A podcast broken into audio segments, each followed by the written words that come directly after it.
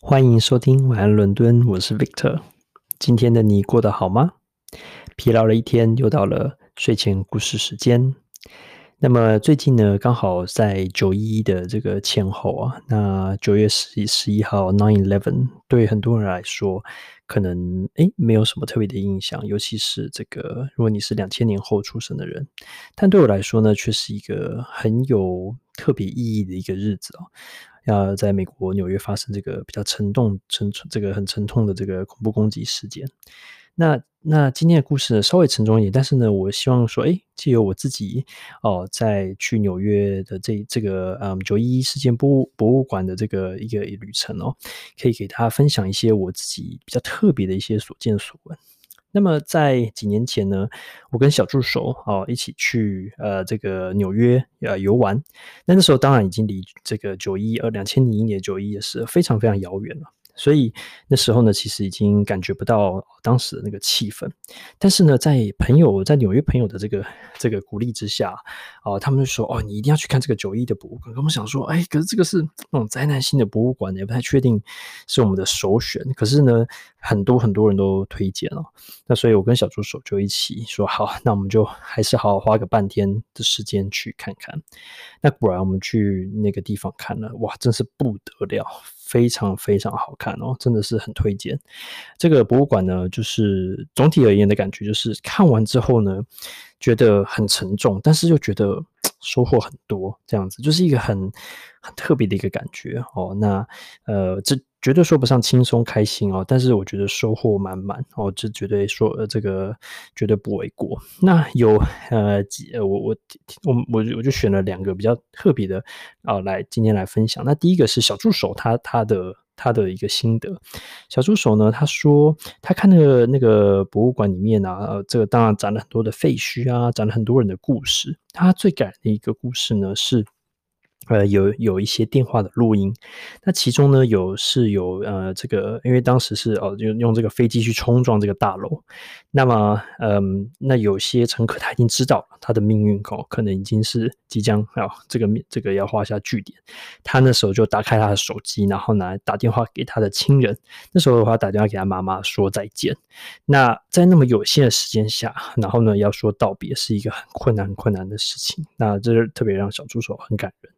那也让他去想想说，哎，其实如果哦，这个在那么有限时间的时候呢，该怎么样去呃选择，然后该怎么样去说再见，真的是心里的一个很煎熬的一件事情。那 我也很记得那个那个录音，因为他那个录音呢，呃，比较特别的是，那个人他打电话。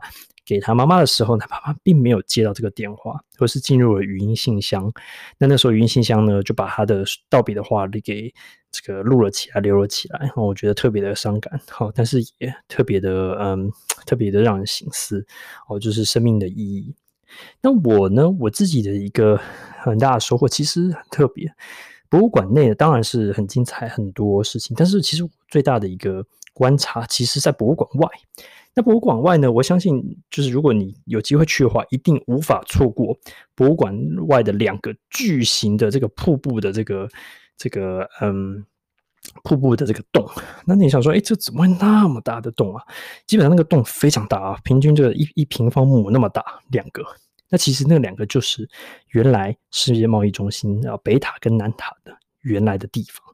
那他呢，就在那个地方原一模一样的地方哦，就放了这两个巨大的水池瀑布。然后呢，然后后来我就看了这个水池瀑布的故事，在当时后来也做一些研究，才发现天啊，这个水池呢真的是非常的特别。所以呢，首先呢，我就走到那个瀑布旁边，哦，那瀑布超级巨大的，然后大到什么程度呢？是是北美哦人工做的这个水池。最大，你就想象它到底有多大？然后呢，它瀑布很深，然后呢，这个它除了这个这个凹进，它就像一个凹进去一个盒子一样。然后在最中间的地方呢，又有一个很深的洞下去。那我走到旁边的时候，就会很自然的看到瀑布这样水流下去，很大声哈。然后呢，接下来中间有个很黑的一个洞。那我很不自觉，就是完全没有人教我，但是很不自觉，我就想说，诶，那个中间那个黑洞下面又是什么？然后我就想去看。好，就是想说那个、那个、那个、那个洞的底到底长什么样子。然后就在那个时候，其实呢，他就已经达到他第一个目的，就是深不见底。的这个中央。那其实呢，它有很多的象征的意思。那第一个象征意思是说，啊、这个。呃呃，这是一个很深很深的一个一个一个一个事事件，然后很很沉重，然后呢，嗯、也让你去思想着这个时光跟人们这个流逝啊，无法再回来，好，然后我觉得哇，这个身临其境啊，走进这个这个嗯这个这个它的设计里面是非常的一个惊讶的一部分。好，那除了这个之外，你想说，哎，那那奇怪，那个建筑为什么它不做个雕像呢？或是做什么？那为什么要做这个两个大洞？那其实呢，它的设计理念是说，当时呢，这个世界贸易中心是在这个一模一样的地方树立着向上。那它反过来，因为它倒塌了，所以它就把它映射变成是向下的映射，哦，就是好像那个倒影一样的概念，好像水上倒影。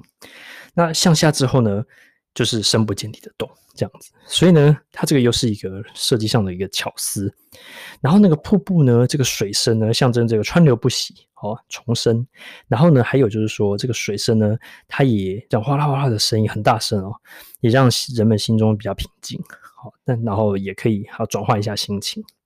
然后晚上时候呢，它还会打光，打光的时候呢，就会变成哇，好像这个。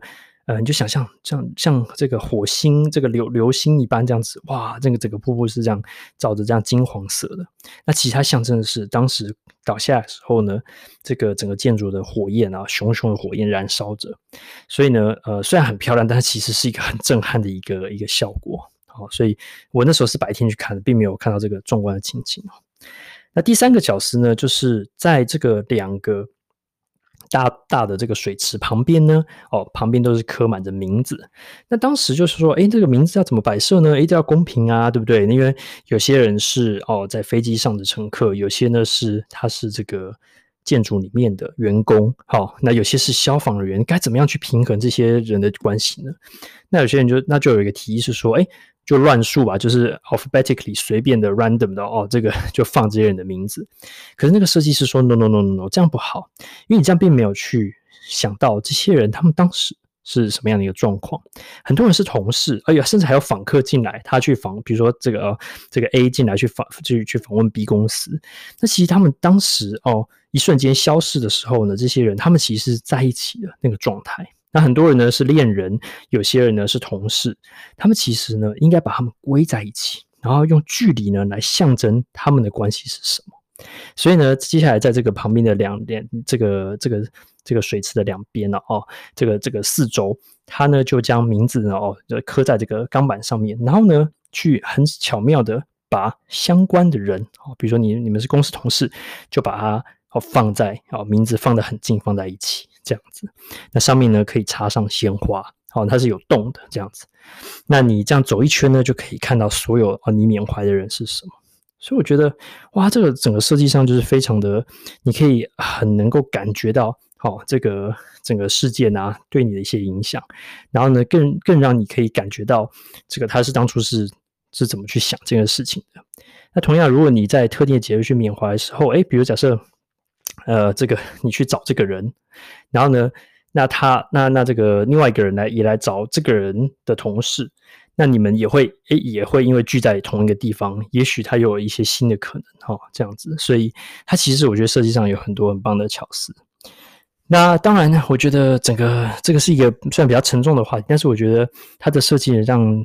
让我们去想想很多哦，生命的意义啊，哈，还有很多的事情，真的是重新思考，就是很棒。那那希望说，哎，这个纽约市也能够顺利在浴火中重生哦，然后在在这这么多年来去重建。